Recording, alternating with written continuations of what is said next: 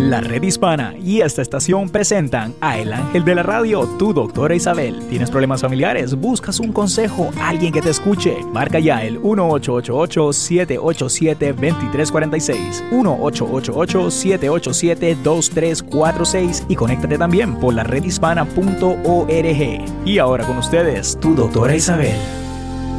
Hola queridos amigos, aquí tienen a su doctora Isabel en la red hispana con ustedes, como siempre informándoles, más que nada conversando con ustedes sobre todos esos temas que le puedan afectar a ustedes en la vida diaria, ¿no?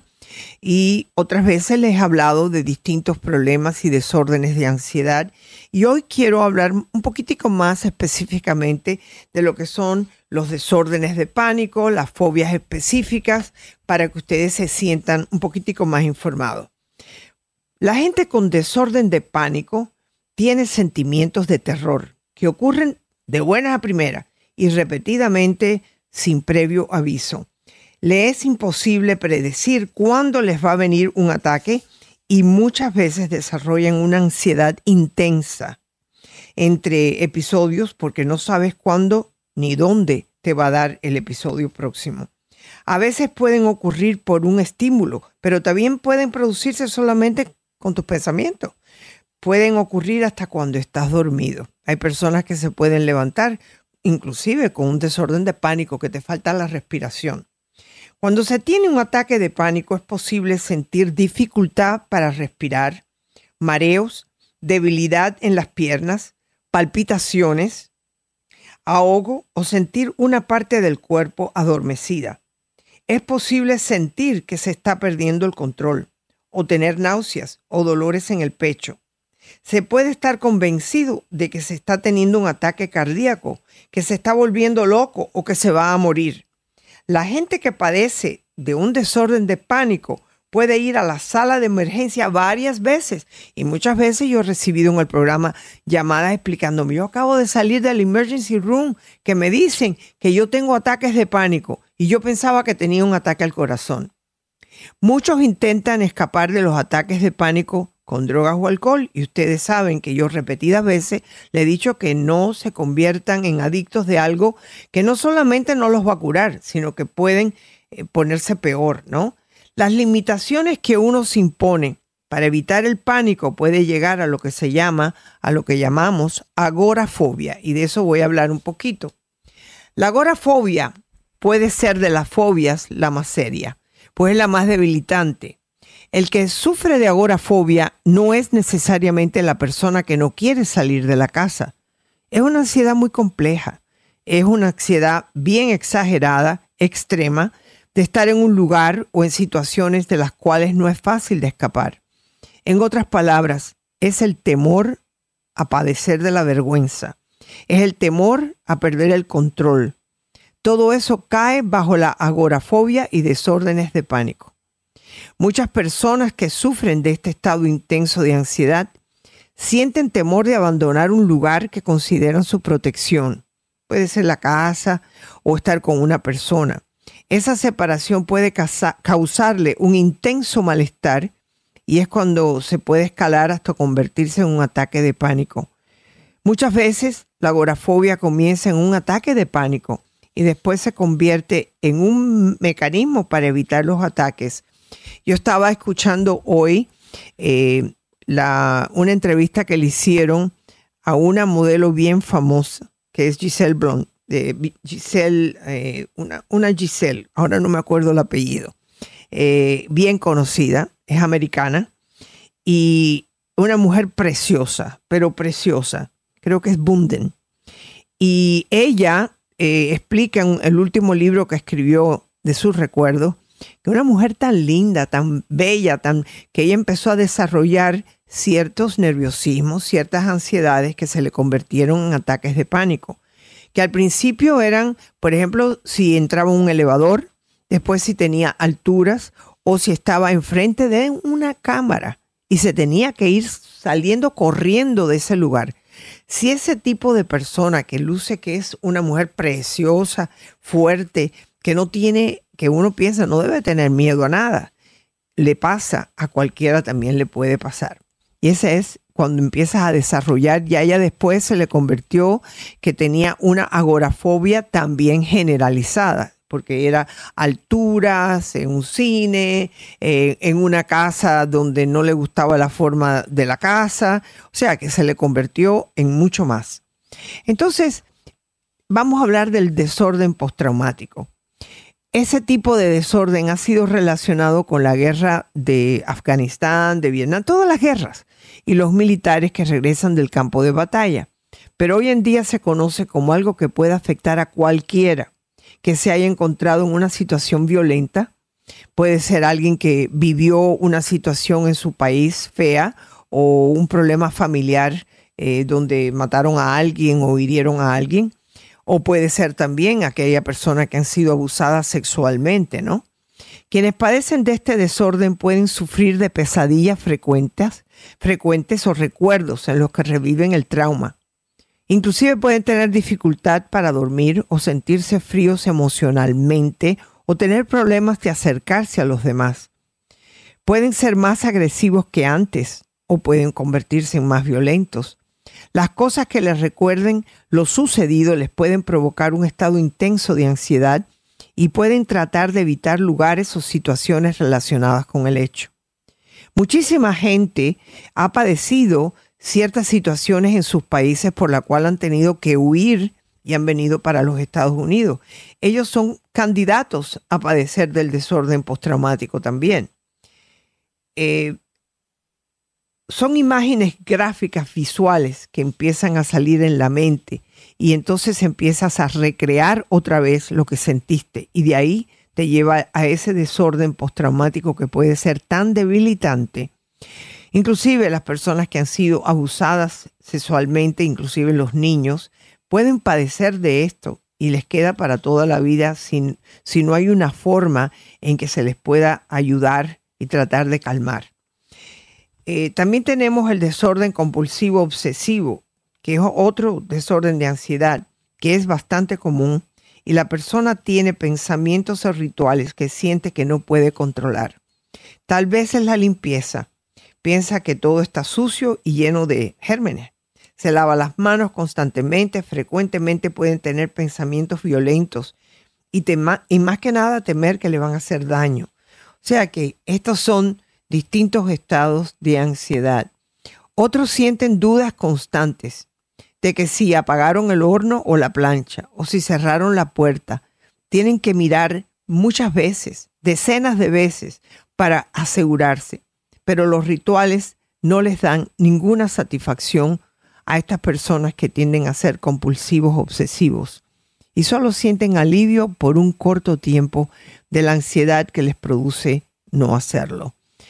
Así que tenemos que darnos cuenta eh, las distintas caras, las distintas etapas de, de lo que es la ansiedad y cuán difícil es el tener que padecer por esto y poder superarlo.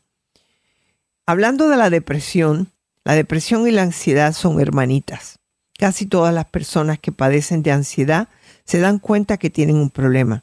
Si no lo han podido identificar, tienen el temor de volverse locas como no comprenden lo que tienen, como no tienen control de lo que les está pasando y temen estar perdiendo la razón, es entonces cuando empieza el estado depresivo, porque es un estado como, como que te preguntas, ¿cómo yo voy a poder resolver esto? ¿Cómo puedo salir de este problema? Y muchas de estas personas determinan que es mejor suicidarse, quitarse la vida, terminar esta ansiedad tan horrible que sienten en su corazón. La depresión la que no es clínica y no tiene que ver con otras condiciones, es el resfriado de las enfermedades emocionales. Todo el mundo pasa por un estado depresivo de alguna forma en algún momento de su vida. La depresión llega cuando no puedes lograr controlar o tener algo que quieres. ¿Y qué es la ansiedad? Lo mismo. Cuando la depresión empieza, uno se esconde y no puede escapar. Como van tan mano en mano la depresión y la ansiedad, se tienen que tratar a la vez. Espero que tengan un buen día y sigan escuchando aquí a su doctora Isabel en la red hispana. Regresamos.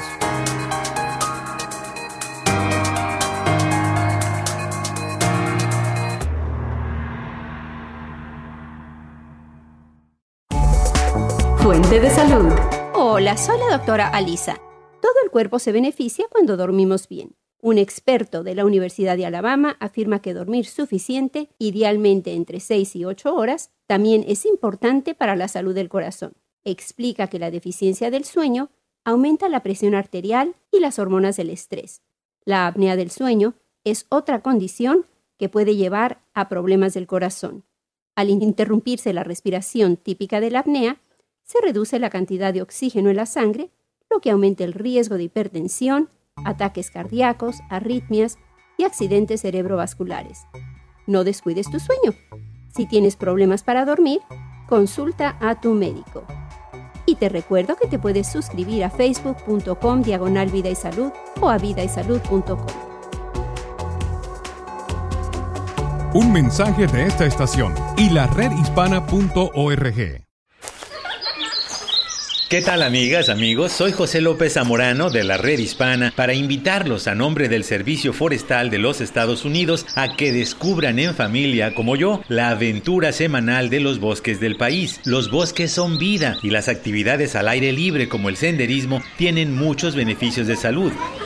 A nuestra familia nos ha ayudado a mejorar el estado de ánimo, a reducir el estrés y a controlar nuestro peso, muy importante para prevenir la diabetes e hipertensión. Recuerda que los guardabosques son nuestros amigos, como nuestra amiga Helen Cortés del Servicio Forestal. Tiene tantos beneficios caminar en el bosque, respirar aire limpio. Podemos decir que los árboles nos ayudan a mejorar nuestra salud tanto física como emocional. Visita descubreelbosque.org para más información sobre cómo mejorar la salud de tu familia y la de los bosques. Un mensaje del Servicio Forestal de los Estados Unidos y la redhispana.com. Saber es poder. Hola amigos, aquí el Tech Guru. La semana pasada visitamos San Francisco en donde Apple lanzó varios productos, entre ellos dos nuevos iPhones, el 10S y el 10S Max. El primero con una pantalla de 5.8 pulgadas y el segundo de 6.5. Ambos con pantallas OLED, doble cámara y un nuevo procesador que según Apple brindaría un mejor rendimiento en el consumo de batería. Y la sorpresa de un iPhone XR, el cual tendrá una pantalla LCD de 6.1 pulgadas, una sola cámara trasera que podrá producir el efecto de profundidad o el efecto portrait en las fotos y el mismo vendrá en una gran variedad de colores. Soy el Tech Guru para Tecnominutos. Hay más información y recursos en la redhispana.com. Un mensaje de esta emisora y de la redhispana.com. Camino al éxito. Hola, te habla Julie Stav. ¿Sabías que con un buen presupuesto tú puedes controlar y retener tu dinero? En juliestaff.com encontrarás herramientas para ayudarte, pero déjame explicarte cómo lo puedes hacer. Primero, suma el dinero que entra mensualmente, como los salarios y todos los ingresos tuyos y de tu pareja. Calcula el 10% de ese total y esa es la cantidad que vas a esconder para tu seguridad financiera. Después, añádele los otros gastos mensuales como hipoteca, renta, comida, etc. Ahora réstale el total de gastos del total de entradas.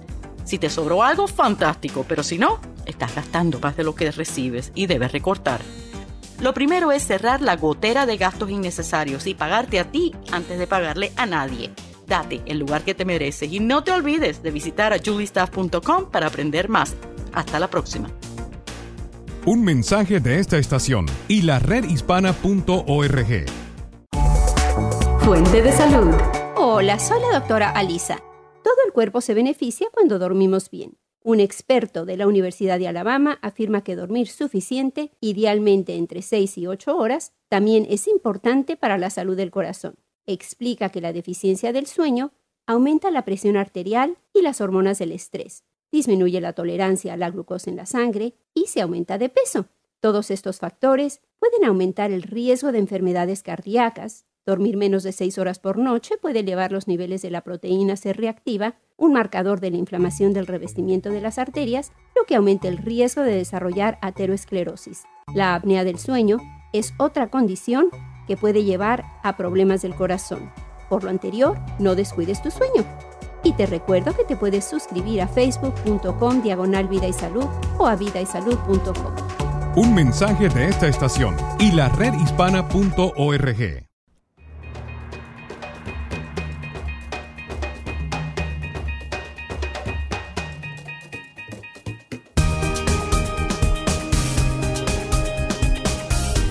estamos, como siempre, su doctor Isabel en la red hispana, acompañada por Néstor y por ustedes, que pueden llamar al 888-787-2346. Y Néstor me dice que tenemos varios comentarios en lo que es la página del Facebook. A ver, ¿qué me, ves? Efectivamente, doctora, pues eh, hay muchos comentarios, muchos saludos, doctora. Repito, déjeme saludar a las personas que nos sintonizan a través de lo que son las redes sociales, ya sea Facebook Live y YouTube Live. Eh, veo saluditos por aquí, doctora, desde Las Vegas, que siempre la escuchan, dice. Eh, así que saludos para ellos. También desde Santa Ana. Eh, le mando muchos saludos, doctora. y el teléfono voy a repetirlo una vez más para las personas que quieran llamar y hablar con su doctora Isabel. Acuérdense que, pues, al ustedes exponer su caso aquí en vivo, pues ustedes también podrían estar ayudando a alguien con el mismo problema que tal vez no tiene el valor de decir qué es lo que está pasando, doctora. El teléfono aquí es 1888 787 2346 es 888-787. 2346. Y pues doctora, comentarios acerca del, ah, del, tema que usted tocó hoy día de la ansiedad, muy importante doctora. Pues piden consejos de cómo poder calmar esto de la ansiedad. Nuestra amiga Carla dice, doctora, yo tengo PTSD, ansiedad y depresión. Es muy feo vivir así. Me imagino que ella quiere saber que, qué puede hacer para tener esto bajo control, doctora. Quiero que sepas, Carla, que todo depende de dónde salió ese traumatic disorder, ese desorden postraumático. Muchas personas, no solamente los que van a la guerra, pueden padecer. Una vez que tú has pasado en una época de tu vida algo que te ha realmente, es como si fuera un terremoto que no te esperaba. Eh, muchos de nuestros compañeros o vamos a llamar nuestros amigos latinos han llegado de países donde ha habido violencia y entonces quizás han sido testigos de gente que ha matado a otras o que le han matado a alguien de su familia. Eso te puede quedar con un desorden postraumático y te hace revivir muchas veces lo que sucedió, ¿no? ¿Qué puedes hacer? No creas que es fácil, ¿ok?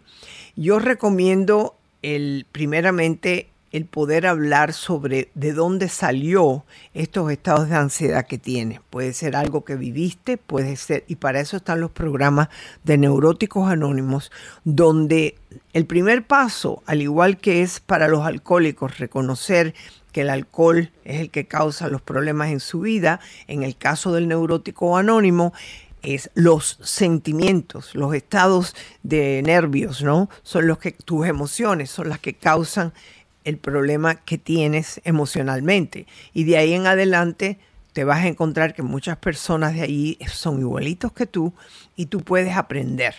Ir a los programas de neuróticos anónimos te va a ayudar.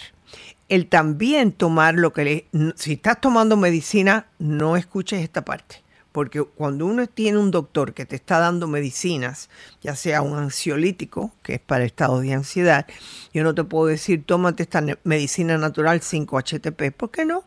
Porque una cosa no debe de ser combinada con la otra. Pero sí hay productos naturales que te pueden bajar los estados de ansiedad. ¿Ok?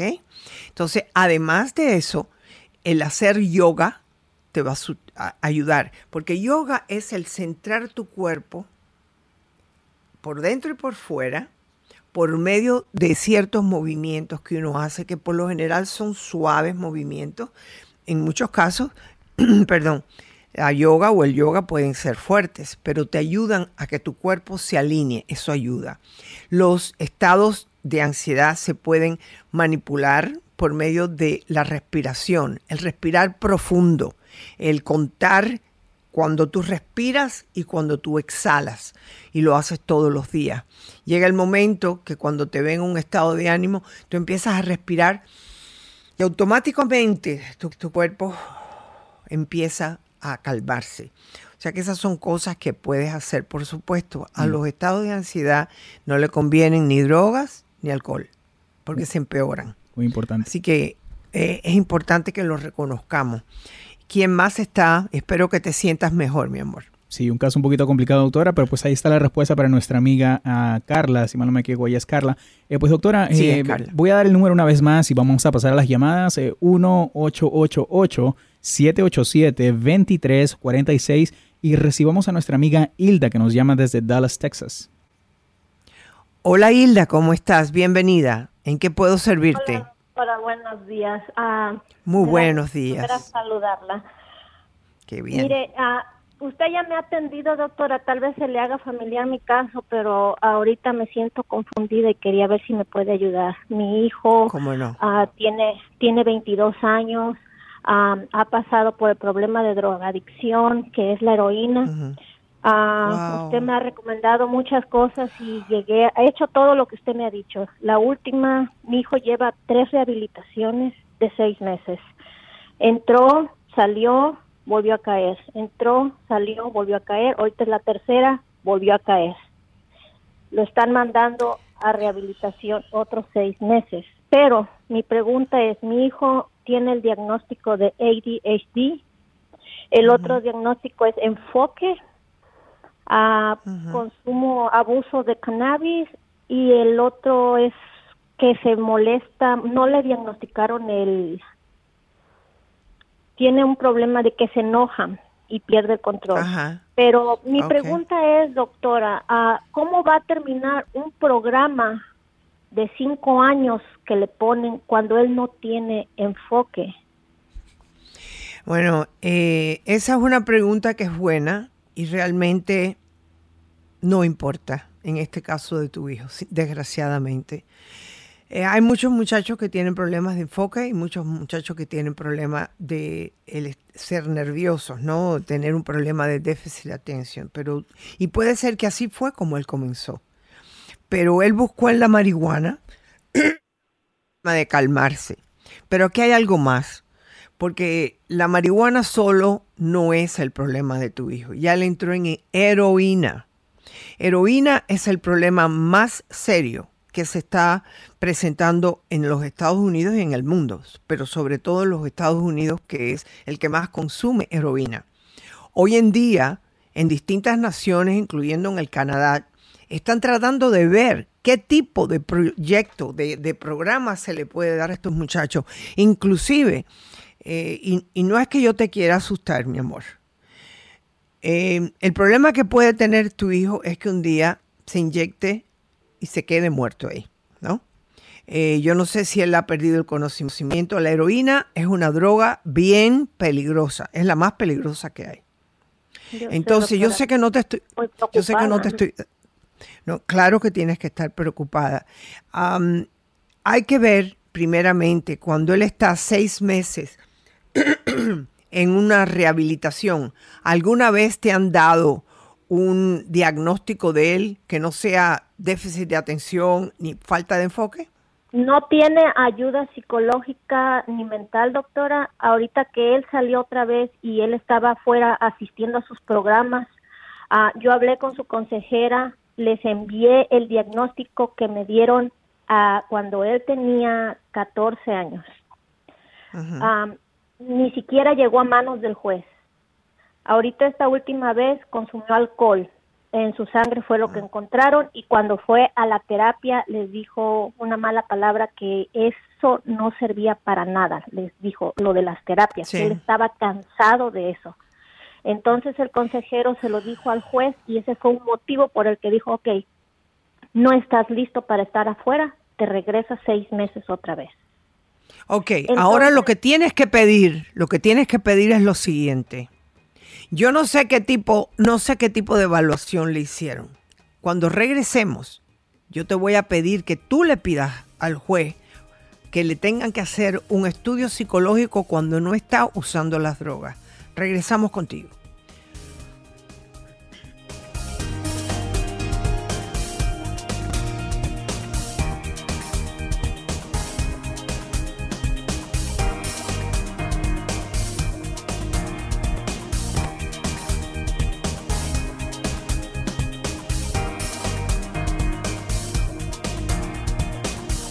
Comunícate con la doctora Isabel al 888-787-2346.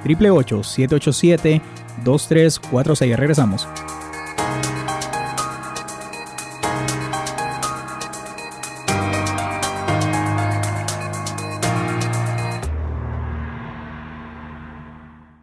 Camino al éxito.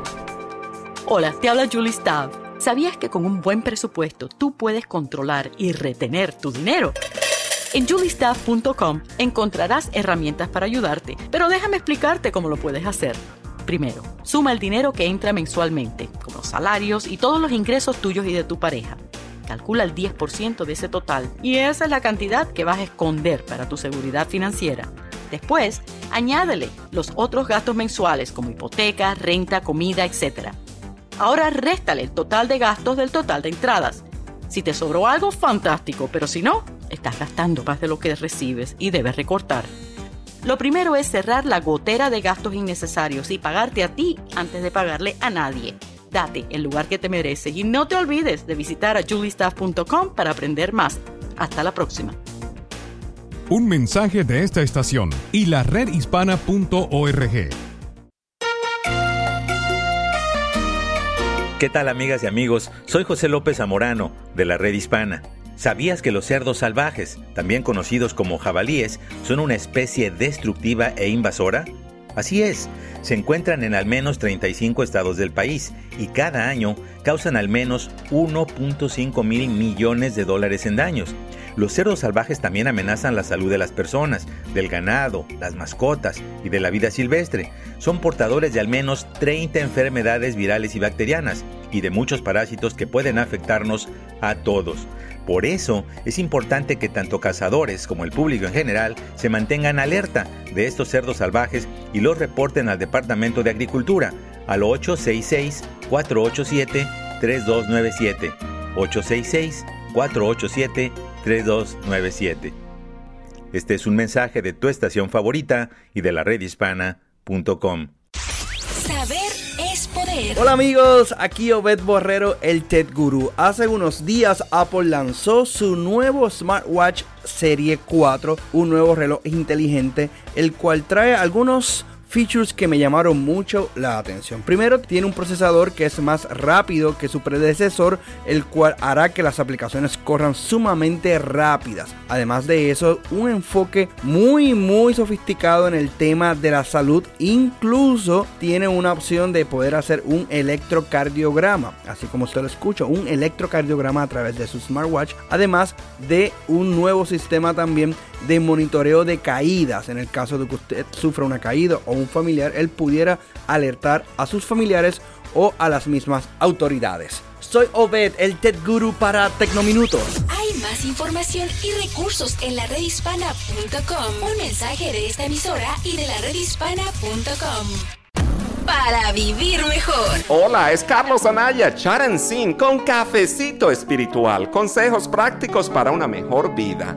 La autodisciplina es la habilidad que tienes para llevar a cabo las cosas sin importar tu estado emocional y lo que permite convertir tus buenas intenciones en hechos de la vida real, con grandes resultados, porque mediante la autodisciplina no importa si estás motivado o no, simplemente lo haces. Eso sí, ten muy claro por qué haces lo que haces. Cuando no hay una pasión, ni una razón, y solo por obligación, es muy difícil ser autodisciplinado. Busca una verdadera motivación interna que te impulse a la acción. Permite que la autodisciplina sea tu mejor amiga. Esto fue un cafecito espiritual con Carlos Anaya, Charan Singh. Para más información visita cafecitoespiritual.com. Un mensaje de esta emisora y de la redhispana.com. Camino al éxito. Hola, te habla Julie Staff. Regatear con éxito puede ahorrarte dinero, pero es todo un arte. Ve a juliestaff.com para convertirte en un verdadero artista de tus finanzas. Empieza por sugerir una rebaja, pero no la exijas. Y si sabes que un competidor tiene ese artículo más barato, menciónalo. Investígale en internet y otras tiendas el precio justo del producto. Y pide que te paguen por el envío, la instalación o tal vez una garantía extendida. Si el empleado no puede ayudarte, trata con el dueño o administrador y aprovecha el momento más oportuno. Por ejemplo, al renovar tu contrato del móvil, solicita más minutos o considera que la compra de un auto puede resultarte más efectiva en octubre, cuando llegan los nuevos modelos. Regatea y aprende más sobre esto en julistaff.com. Recuerda que un centavo ahorrado es un centavo ganado. Hasta la próxima. Un mensaje de esta estación y la redhispana.org.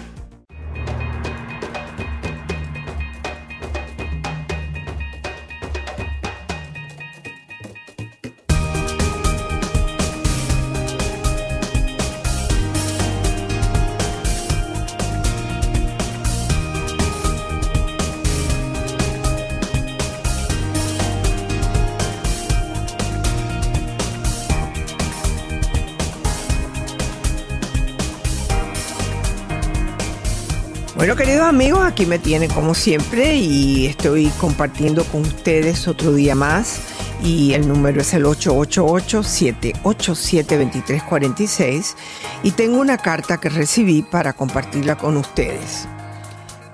Y dice así, doctora Isabel, mi hermana menor fue diagnosticada con bipolaridad y trastorno esquizoafectivo.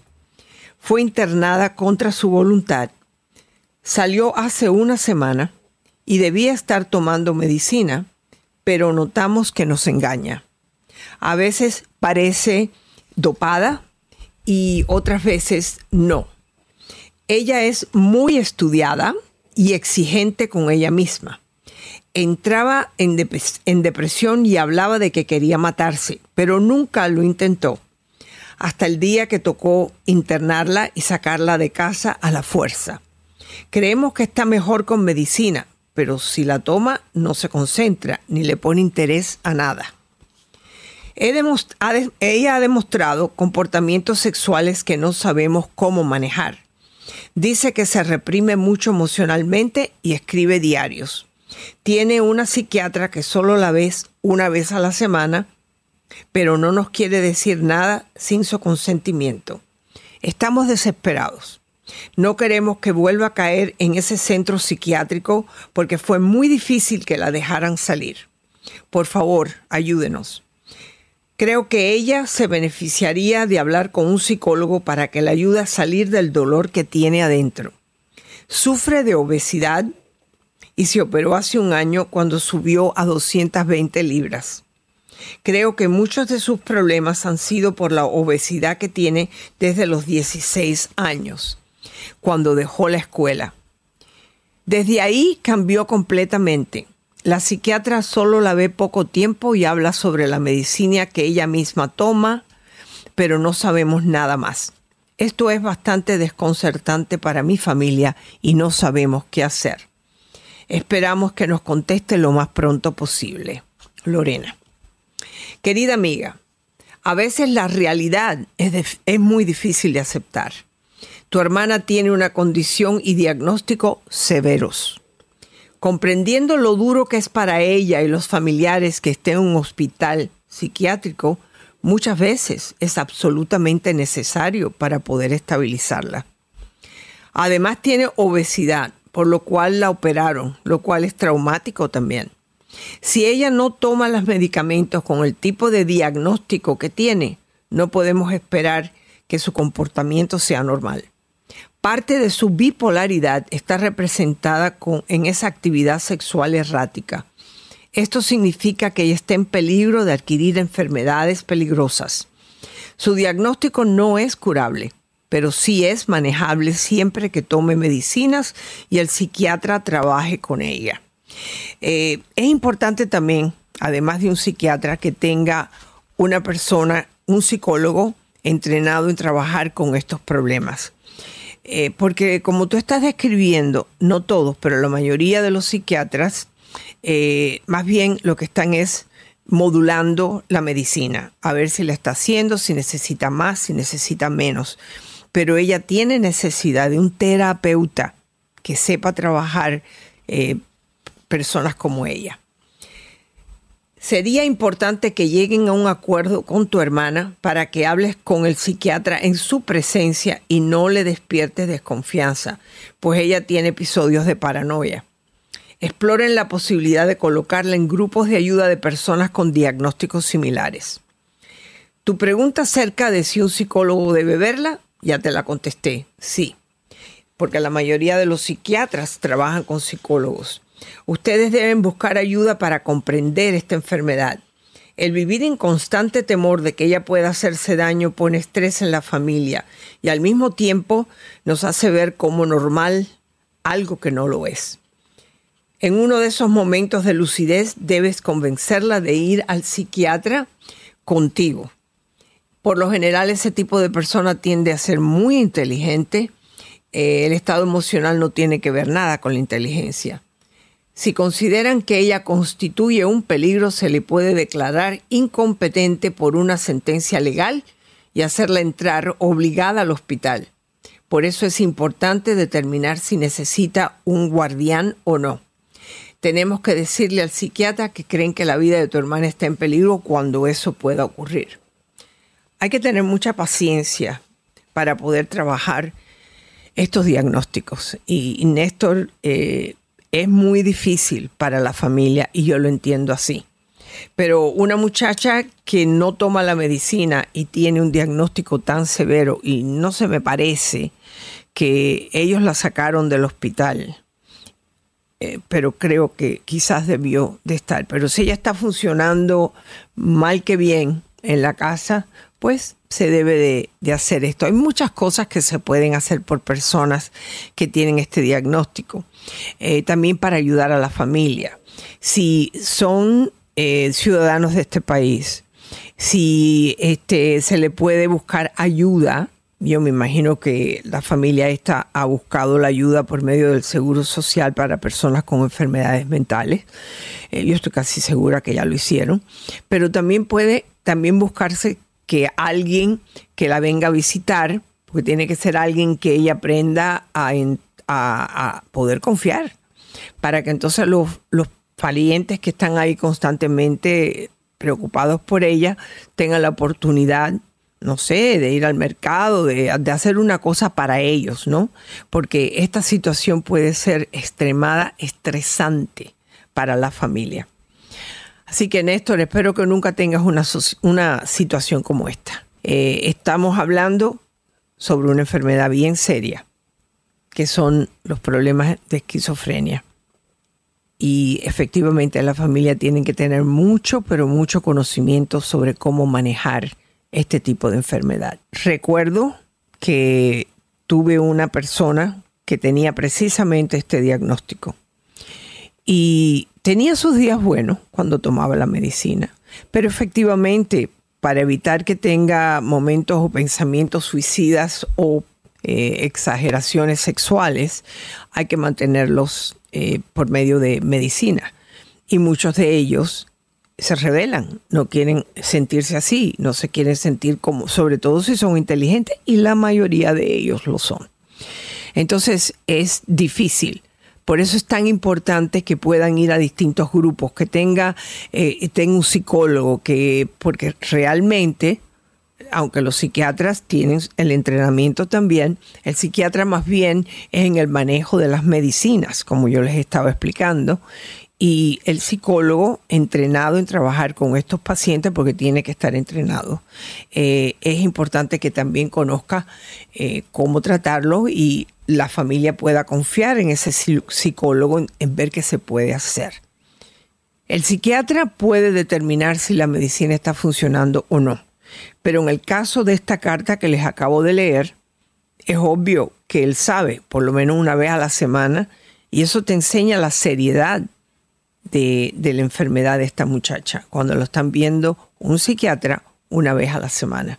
Pero también necesita terapia, por lo menos también una vez a la semana. Así que eh, eh, a todas las personas que tengan este tipo de diagnóstico que tenga que ver con esquizoafectivo, eh, esquizofrenia, bipolaridad con esquizofrenia, son diagnósticos los más severos que hay. Así que tienen que informarse, ustedes también ir a grupos para poder enfrentarse con una enfermedad que es bien difícil de poder llevar. Regresamos aquí en el programa de la red hispana y su doctora Isabel.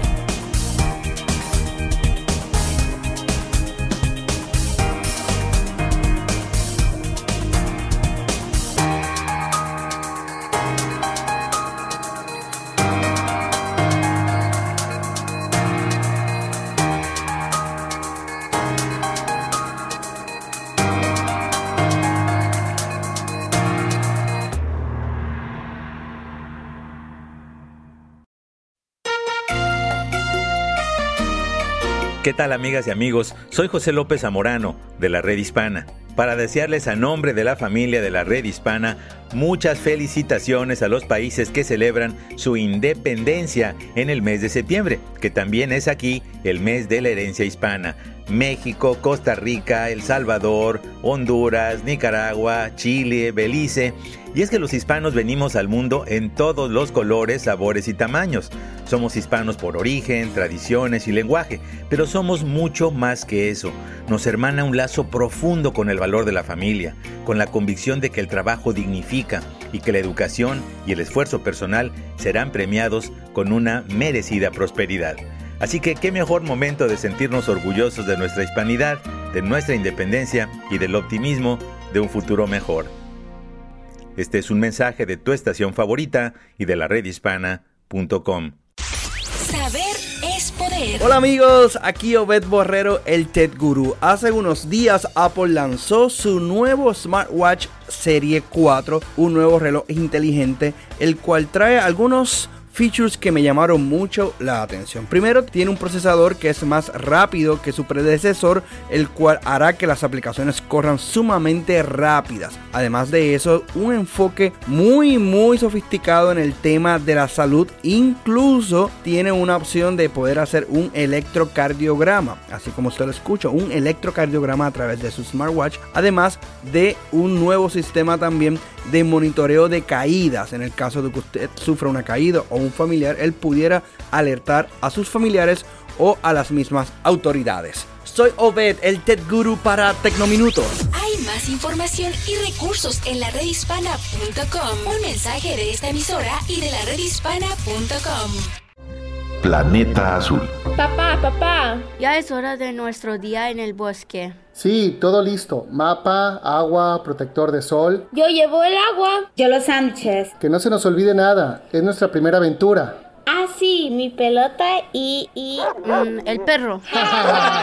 Con 24 millones de acres de tierra forestal nacional en Oregon y Washington y actividades para toda la familia, el Servicio Forestal tiene todo lo que buscas para crear tu propia aventura al aire libre. Caminatas, acampar o un picnic. El Servicio Forestal te invita a explorar tus bosques nacionales con tu familia y te recuerda que las tierras públicas están para disfrutar porque nos pertenecen a todos. Recuerda, mantente seguro, prepárate y diviértete. Para mapas o información visita tu oficina local de bosques nacionales. Un mensaje de esta estación y la redhispana.org. Para vivir mejor. Hola, es Carlos Anaya Charancín con un cafecito espiritual. Consejos para alimentar tu alma. El alcoholismo es una enfermedad familiar que afecta el núcleo físico, mental y espiritual. Los alcohólicos no beben por usted o por mí, sino porque son alcohólicos. A pesar de lo que hagas, no podrás cambiar esa realidad. Ni gritando, ni rogando, ni escondiendo el dinero, botellas o llaves, ni mintiendo, amenazando o razonando. No eres la causa del alcoholismo. No es fácil ver a un ser querido amigo bebiendo y saber que tu vida se ha vuelto ingobernable, admitiendo que eres incapaz ante esta enfermedad. Busca ayuda profesional y la mano amiga de un poder superior. Haz que tu propio cambio sea la fuerza del bien que ayude a toda tu familia. Esto fue un cafecito espiritual con Carlos Anaya, Charansin. Para más información visita cafecitoespiritual.com. Un mensaje de esta emisora y de la redhispana.com. Fuente de salud. Hola, soy la doctora Alisa. Todo el cuerpo se beneficia cuando dormimos bien. Un experto de la Universidad de Alabama afirma que dormir suficiente, idealmente entre 6 y 8 horas, también es importante para la salud del corazón. Explica que la deficiencia del sueño aumenta la presión arterial y las hormonas del estrés. La apnea del sueño es otra condición que puede llevar a problemas del corazón. Al interrumpirse la respiración típica de la apnea, se reduce la cantidad de oxígeno en la sangre, lo que aumenta el riesgo de hipertensión, ataques cardíacos, arritmias y accidentes cerebrovasculares. No descuides tu sueño. Si tienes problemas para dormir, consulta a tu médico. Y te recuerdo que te puedes suscribir a facebook.com diagonal vida y salud o a vidaysalud.com. Un mensaje de esta estación y la redhispana.org.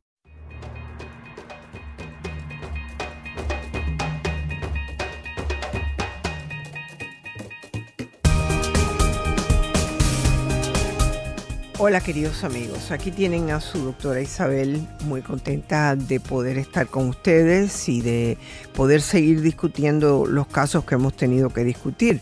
Pero creo que eh, Néstor tiene otra llamada. o una carta, perdón, una carta.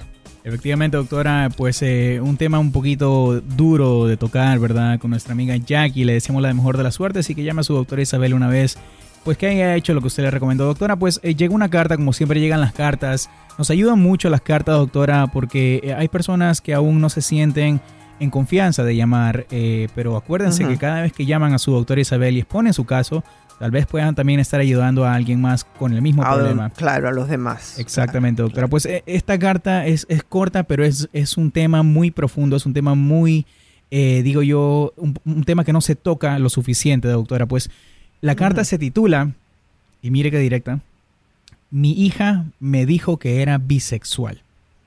Y el próximo párrafo es, me siento muy mal, doctora, no sé cómo enfrentar esto, de verdad necesito ayuda, no sé qué puedo hacer, no sé por dónde comenzar.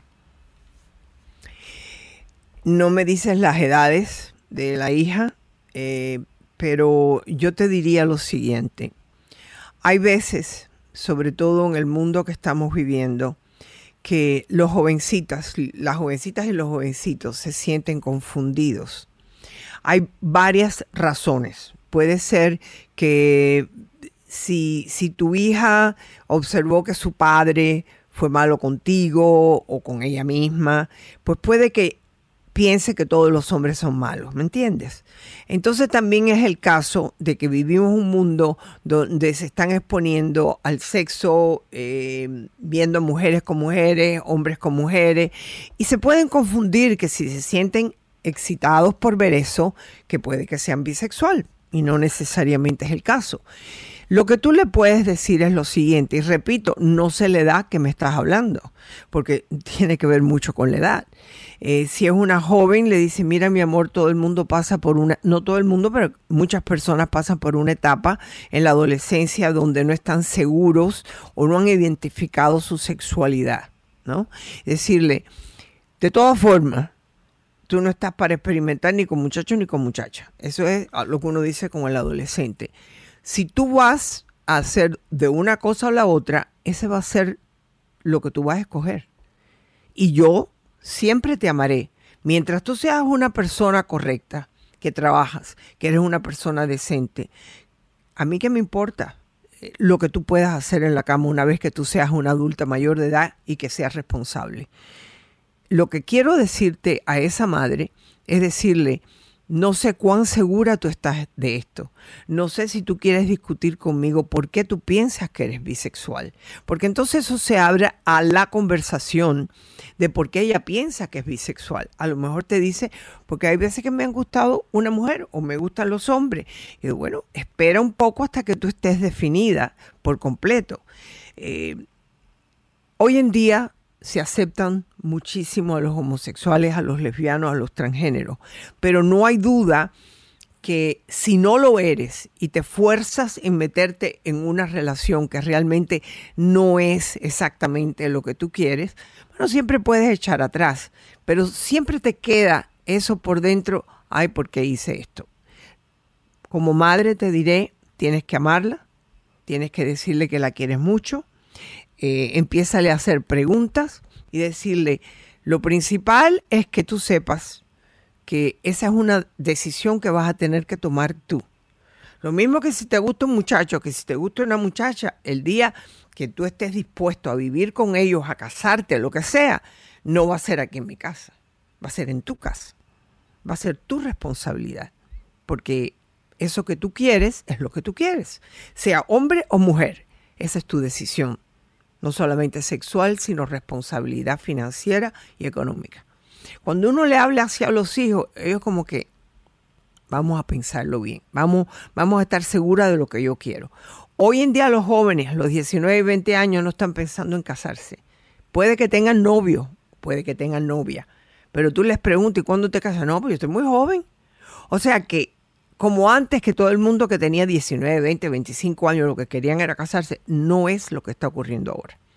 Así que dile, tú tienes la oportunidad de crecer, de hacerte de una carrera, de poderte mantener tú sola, de poder tomar decisiones tú sola. Entonces yo no tengo nada que ver con eso. Lo único que te pido como hija mía, que aprendas a escoger. una persona que de verdad se merezca tu amor. Punto y aparte. Son preguntas difíciles, Néstor. Sí, doctora. Estoy, estoy leo y escucho eh, las narraciones eh, que usted da acerca de estos temas, en que eh, efectivamente no es el caso de todos los hijos, pero pues para las personas, ¿verdad? Que vienen de una educación, diría yo, de los tiempos de antes, ¿verdad? Es un poco difícil de asimilar, especialmente cuando es el hijo de uno, ¿verdad? O sea, es, es algo bien, bien difícil de asimilar. Nuestra amiga realmente pide ayuda desesperadamente, doctora. Sí. Y yo creo que ella también va a tener que ir a buscar ayuda para que tú puedas comprender un poco más, porque cuando uno va a un grupo como los de CODA, que ella debería de ir, o los grupos de, yo creo que ella está a nivel de, CODA, porque también están los grupos de PFLAG, que es para padres y familiares de, de lo que son lesbianos, bisexuales, etcétera. Eh, no sé la edad de la niña, o sea que me dejas como la respuesta puede variar, ¿no? Porque si ya ella es una mujer y decide que lo mismo quiere un hombre que una mujer y es su decisión, siempre le puedes explicar, escoge mi amor, escoge bien, una persona que te ame, que te quiera, y esa es tu responsabilidad. Pero em, te, diré que a mí me criaron y el grupo de personas que se crió conmigo, católicas, con las monjas, o sea que ahí no había discusión de esto. Sin embargo, todas hemos evolucionado, nos hemos instruido, algunas más que otras. Eh, hace poco recibí una información de una gran amiga mía de la niñez, bella persona. Tiene muchos hijos, tiene ya nietos y me mandó las fotos de boda de una nieta. Eh, y yo veía que me estaba mandando, ¿y dónde está el novio? Y ella entonces me explicó, esta es la, esposa de ella. O sea que las dos se casaron. Wow. Y me dice, tú sabes que es muy difícil para mí hablar de esto, pero he aprendido porque sé que se aman, se respetan, se quieren, son buenas personas las dos. Y he aprendido mm. a aceptar. Y le hicieron su boda y todo. Wow. Entonces, lo que te quiero decir con eso es, nunca es fácil. Nunca es fácil. Pero después te vas dando cuenta que uno no quiere un hijo que tenga que vivir una vida doble, diciendo que está casado cuando está con, haciendo cosas por ahí, mm. o una niña. O sea, que estamos hablando de ser íntegros, de ser, de decir lo que son y hacer lo que dicen. Entonces, es mejor ser así, estar claros y comportarse, repito, de una forma decente, de una forma eh, donde nadie pueda decir, esta es una persona indecente. No, depende de lo que la persona diga, ¿no?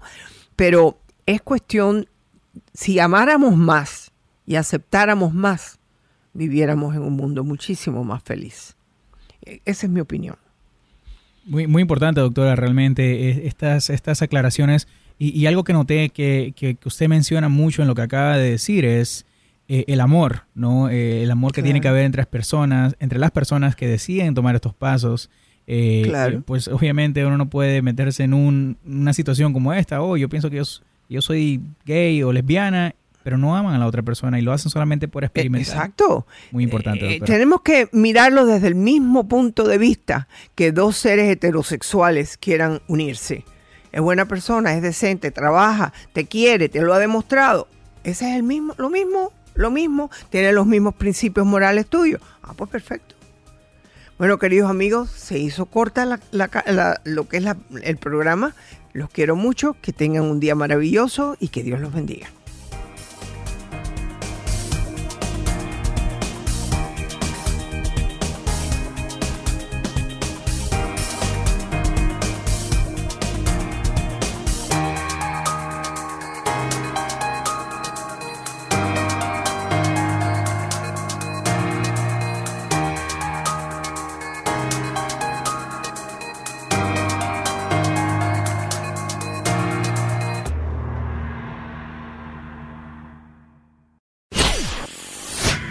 Soy tu doctora Isabel. Si te gusta mi programa en iTunes, suscríbete, dale puntuación y haz tus comentarios en iTunes. Espero leer tus comentarios. Hasta la próxima.